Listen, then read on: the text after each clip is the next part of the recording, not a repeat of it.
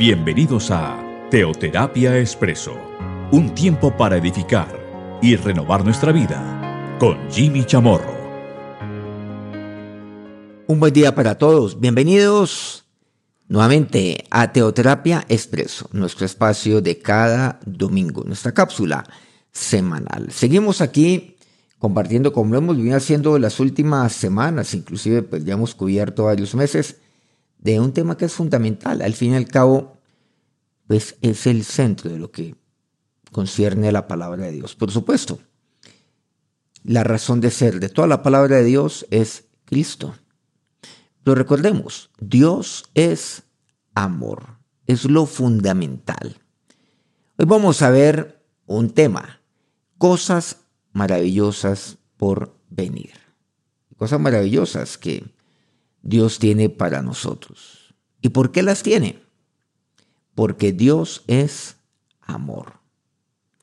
Y como nos ama, nos tiene lo sobrenatural, lo maravilloso para todos sus siervos. Vamos a lo que nos dice la palabra de Dios para dar inicio a esto, a 1 Corintios capítulo 2, en el versículo noveno. Antes bien, como está escrito, cosas que ojo no vio, ni oído oyó, ni han subido en corazón de hombre. Son las que Dios ha preparado para los que le aman. Miren que todo esto tiene que ver con el amor. Dios tiene preparado todo esto, todo lo que está aquí y mucho más de lo que siquiera pudiéramos imaginar o pensar o deducir. Y lo tiene preparado para los que le aman. Pero aquí me dice algo importante. Si entendemos, Dios es amor. Su amor es eterno. Pero Dios tiene preparados, tiene preparado todo esto que es eh, sobrenatural, todo esto que aún no se ha visto, que no se ha oído, para los que le aman, los que le aman a Él. Recordemos que usted y yo le amamos a Él porque Él nos amó primero. Pues, ¿cuál debe ser mi respuesta a Él? Pues amándole a Él. Es el amarle a Él. Y por supuesto, vivir por fe. Pero lo que aquí dice. Cosas que ojo no vio ni oído oyó ni han subido en corazón de hombre. Tres cosas importantes. Muchas cosas seguramente se han visto. Inclusive, pues Moisés vio muchas cosas. Tan solo recordemos el libro de Éxodo, entre otros. Todo lo que vio Moisés, todo lo que vio el pueblo de Israel todo lo que vieron los profetas, todo lo que vieron los reyes, todo lo que han visto los hombres y las mujeres de Dios. Tan solo, pues, podemos pasar como unos cortos, hablando de como cortometrajes que vienen a la cabeza. A mí se me vienen muchos, muchos, muchos. Son cosas, pues, que hoy uno las ve como inimaginables pero todas ellas se han visto. Se han visto.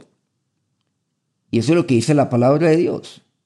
Hoy usted también seguramente podemos ver las maravillas de Dios. Podemos ver lo sobrenatural de Dios. Pero lo que Dios tiene preparado para aquellos que le aman a Él son aquellas que todavía no se han visto. Hay cosas gloriosas que Dios tiene para sus siervos. Pero todo eso no se ha visto. Todo lo que Dios hizo por medio de David, todo lo que Dios tuvo hacia David, el pacto de Dios para, para con David, conocido como el pacto davídico, todo lo que Dios hizo. Y estamos hablando de Abraham, si es que vamos pues mucho antes, Abraham, Isaac, Jacob, todo lo que pudo ver, todo lo que oyó nuestro padre Abraham, todo lo que oyó. Pero lo que Dios tiene preparado para nosotros es algo que todavía no se ha oído, Miren lo profundo que es este pasaje. No se ha oído todavía. Hay muchas cosas que Moisés oyó, pero nada de eso se ha oído aún. Y en tercer lugar dice, ni han subido en corazón de hombre. El corazón. Hay cosas las cuales, bueno, entendemos en el corazón. El entendimiento es el entendimiento de corazón. Ahí está, aquel, aquel corazón que fue, que fue creado por Dios. Recordemos que el corazón es el vínculo entre el espíritu y el alma. Por supuesto, somos seres tridimensionales con espíritu, alma y cuerpo, pero es como el vínculo, es el conector entre el espíritu y el alma. Entonces hay cosas las cuales yo entiendo en el corazón, porque vienen del espíritu, y eso es lo que se transmite a mi alma, o sea, a mi mente, a mis emociones, a mi voluntad. Pero aún no han subido en corazón de hombre aquellas cosas todo aquello lo cual Dios tiene preparado para nosotros. Aún todavía no. Si hay cosas, si la mayoría de las cosas los hijos de Dios no las entienden, mucho menos los, los, los hijos del mundo. Y siempre está el tema de, es que yo no entiendo, no entiendo, no entiendo. Porque no me explica para que yo entienda. Entonces, por ejemplo, hay cosas las cuales no se entienden. Las cosas sobrenaturales de Dios las maravillas de Dios, hay cosas que no se entienden. Los propósitos de Dios, la soberanía del Señor, su voluntad, lo que Él hace. Hay cosas que yo no entiendo, hay cosas que no me parecen. Así como yo no entiendo, hay cosas que no entiendo, por ejemplo, porque van más allá de, de esa capacidad de entendimiento, de la creación. Es algo sublime para mí. Pero yo lo creo, por supuesto, lo creo por fe. Pero es algo que se me escapa, se escapa de todo. Pero Dios tiene preparado algo que todavía no se ha visto, no se ha oído, ni han subido en corazón de hombre. Esta maravillosa promesa se remonta a otra gran promesa, promesada por Dios a su pueblo. En Isaías 64, en el versículo cuarto, dice, ni nunca oyeron, ni oídos percibieron, ni ojo ha visto a Dios fuera de ti, que hiciese por el que en él espera. Entonces aquí vemos, en este pasaje de Isaías 64, nuevamente, ni nunca oyeron. En que vuelve a repetir esto. Pablo en el primer pasaje que aquí compartimos, algo que ya estaba en Isaías 64, de ahí de donde se remonta o se fundamenta Pablo. Ni nunca oyeron, ni oídos percibieron. Miren que habla acerca del oír. Hay muchas cosas que, que yo oigo, pero ni siquiera se percibe, ni, ni ojo ha visto a Dios fuera de ti que hiciese por el que en él espera. Me habla acerca de el esperar también. La promesa del Antiguo Testamento que aquí, que aquí pues estamos presentando o leyendo, se, se aplicó principalmente a la nación de Israel. Pero su extensión del Nuevo Testamento le incorpora en una promesa que es, podríamos decirlo, pues, para, es global, para todos los que aman al Señor, a nuestro glorioso Señor. ¿Qué? ¿Qué es aquello lo cual permite que esta promesa dada en el Antiguo Testamento para el pueblo de Israel también sea extensiva a mí? Claramente mi decisión de amarle a Él. A aquel que es amor, que es Cristo, que es Dios. Por eso dice, son las que Dios tiene preparado para los que le aman, asegura Pablo. Entonces Pablo me crea ese vínculo, trae esta promesa del Antiguo Testamento y me la tiene ahora también para mí. Pero hay una decisión, amarle a Él. amarás al Señor tu Dios. Recuerden que ese es el primer mandamiento. Y claro, amar al prójimo. Según aquella pregunta que le formuló el escriba. ¿Cuál es el gran mandamiento de la ley? Amarás al Señor tu Dios. Y ahora dice, Dios ha preparado a los que le aman, sin, distingo alguno, no hay distinción. Y por eso esto es algo maravilloso ahora para nosotros, en el Nuevo Testamento. Y Pablo escribe esto post, pues mucho tiempo, o sea, post resurrección de Cristo, mucho tiempo después, varios años después de la muerte y resurrección de nuestro Señor.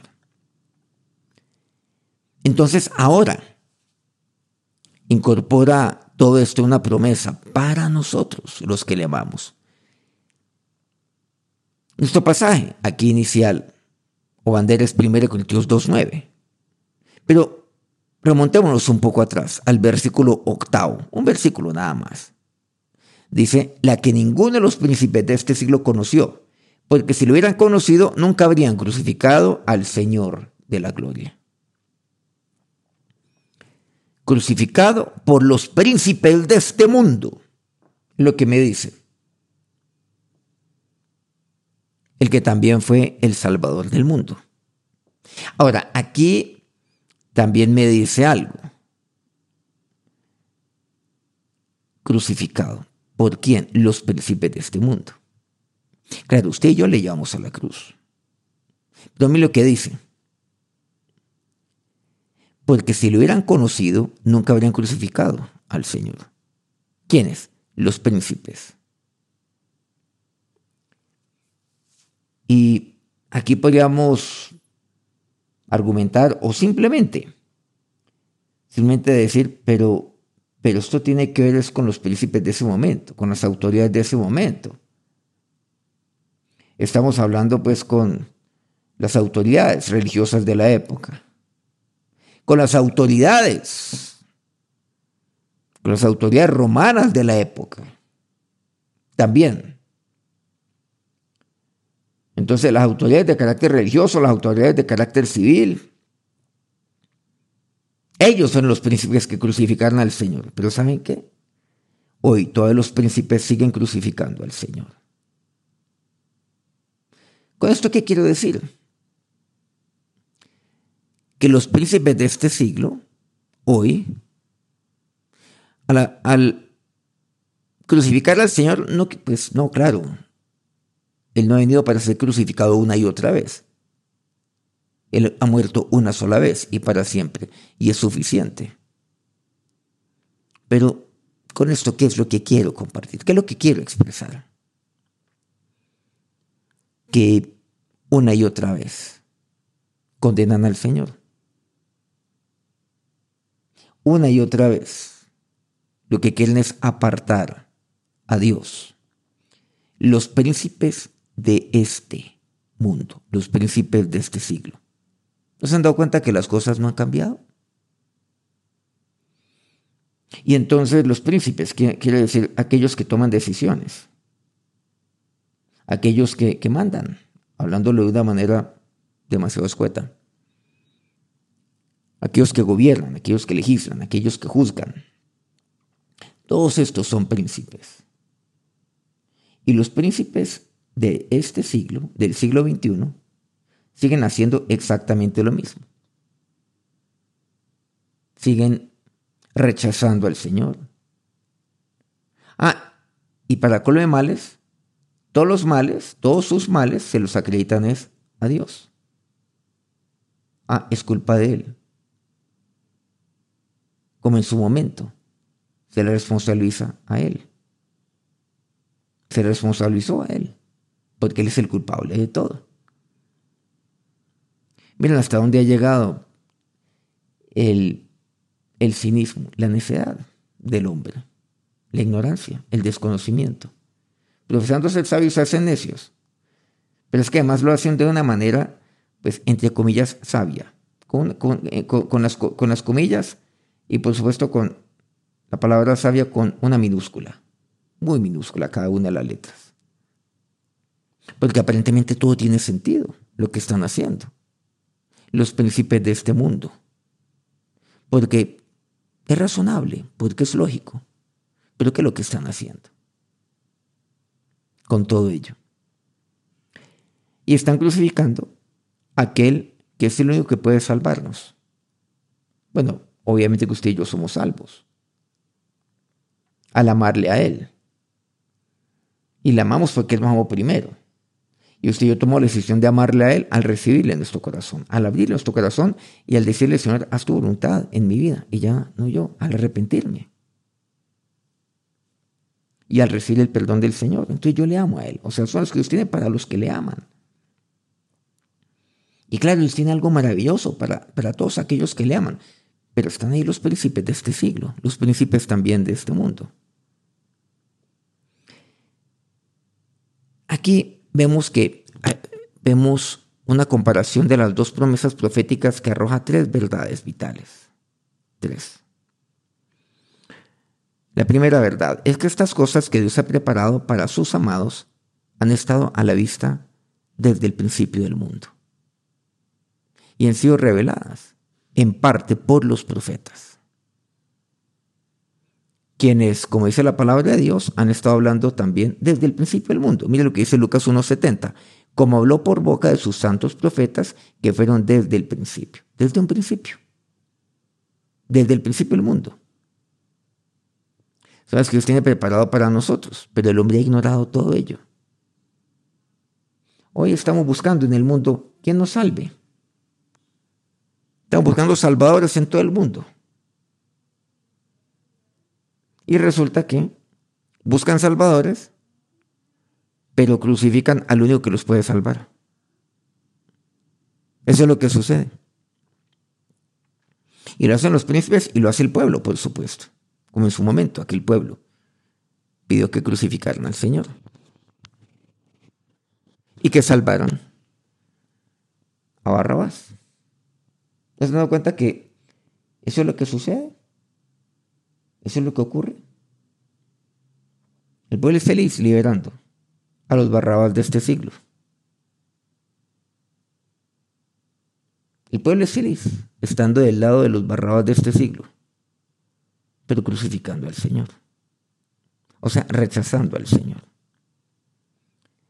Negando su muerte, su resurrección. Negando el amor de Dios. Y apartando los príncipes también a su pueblo al, pueblo, conduciéndolos hacia un camino muy apartado de Dios. En segundo lugar, los que esperan en el Antiguo Testamento, ojo con esto, son sinónimos de los que le aman en el Nuevo. Esta es, un, es una afirmación bastante seguramente extraña. Pero míralo nuevamente, Isaías 64, 14 ni nunca oyeron, ni nunca percibieron, ni ojo ha visto a Dios fuera de ti, que hiciese por él que en él espera. Entonces en el Antiguo Testamento, los que en Dios esperan, y en el Nuevo Testamento, los que le aman.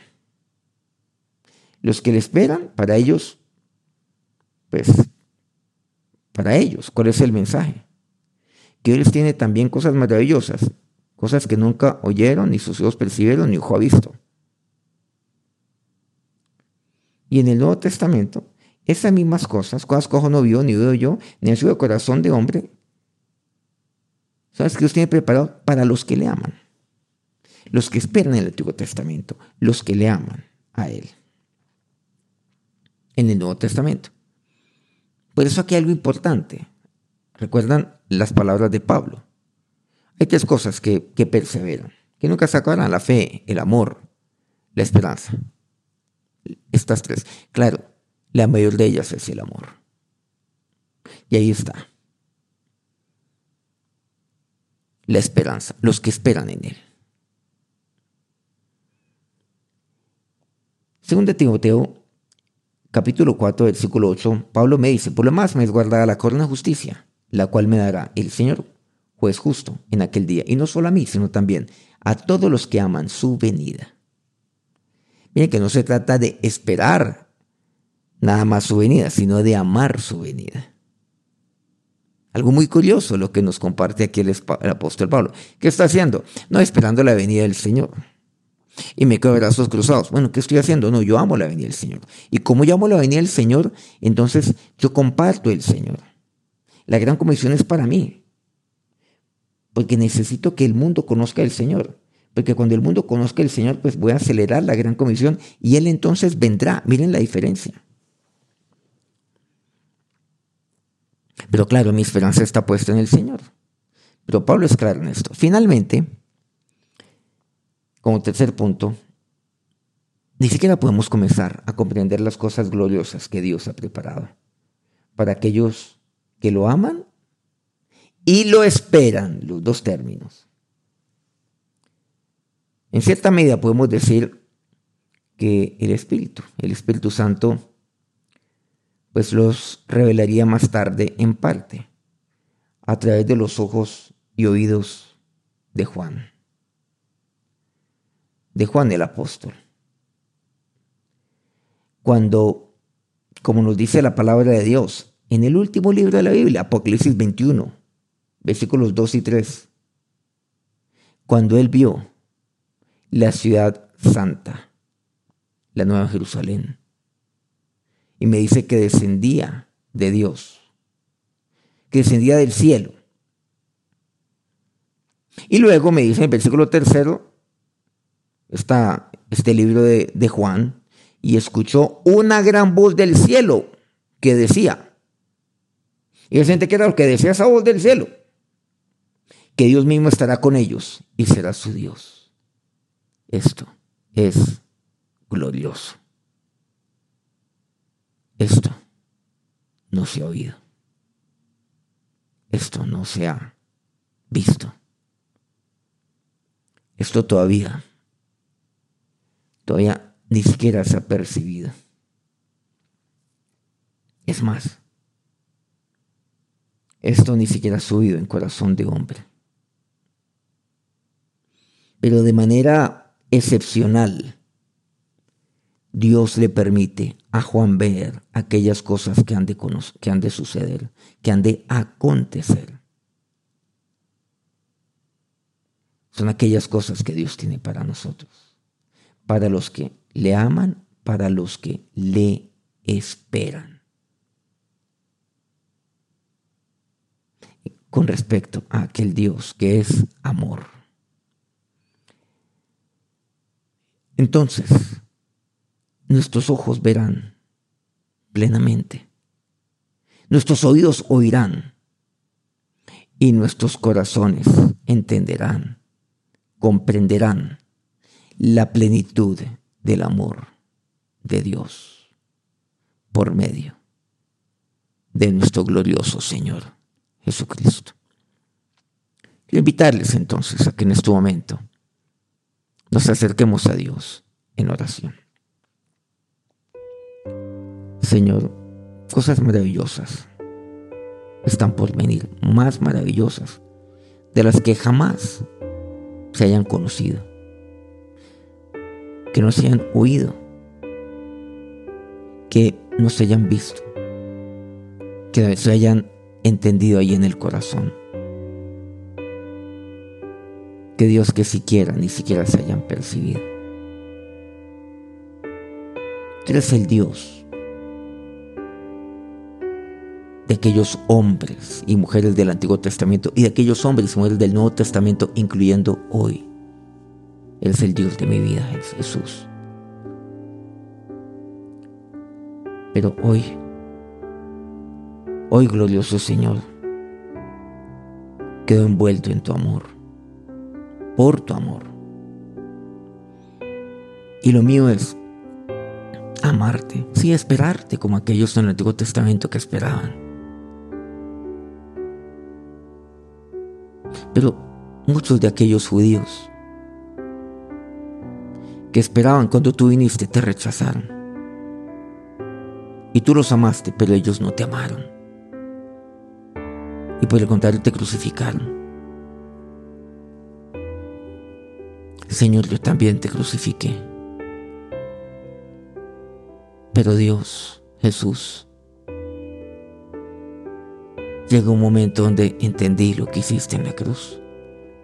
Dígale al Señor, y yo te abrí mi corazón. Y quebrantaste mi corazón y me arrepentí. Y dije, perdóname. Y gracias Señor porque tú me perdonaste en la cruz. Porque tú me amaste, pero con amor eterno. Y yo te amo a ti, oh Dios. Dígale al Señor en este momento, yo te amo Jesús, te amo. Sí, yo te amo Dios. Yo te espero, sí, pero yo te amo. Y yo quiero todas aquellas cosas gloriosas que tú tienes, cosas maravillosas. Pero tú le mostraste a Juan algo sublime. Le revelaste a él la ciudad santa, la nueva Jerusalén.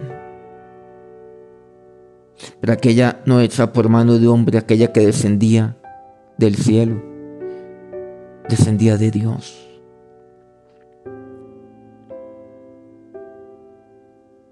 Y eso yo lo veré. Pero también, así como Juan oyó esa voz del cielo que decía, que Dios mismo estará con ellos, con nosotros, los redimidos, los que te amamos, y que tú serás nuestro Dios para siempre. Ahí yo te veré plena y totalmente, Jesús. Te oiré. Mi corazón se acelerará y comprenderá la plenitud de tu amor, Jesús. Eso es glorioso. Eso es más allá de lo maravilloso, Dios. Y eso es aquello lo cual tú tienes para los que te aman. Para los que hayan tomado o los que hemos tomado esta decisión de fe. Esta decisión de amor. De amarte a ti, mi Señor Jesús. A aquel que es el amor que eres tú Jesús. Y ahora que la bendición de Dios, la bendición de nuestro glorioso Señor Jesucristo, los bendiga en este día. Amén. Que tengan un eh, feliz eh, día, un feliz inicio de semana. Dentro de ocho días, una semana, estaremos nuevamente aquí compartiendo Teoterapia Expreso. Recordemos esta cápsula de cada semana. Si este programa pues ha sido pues, de bendición para usted, pues compártalo con otros. O sea, pues reenvíelo. Muchos reciben este mensaje vía chat. Reenvíelo pues a sus contactos, a quien usted cree que puede ser de bendición para su vida. Recordemos que esto también lo transmitimos por Spotify y por SoundCloud. Que tengan nuevamente un eh, feliz domingo. Dios los bendiga.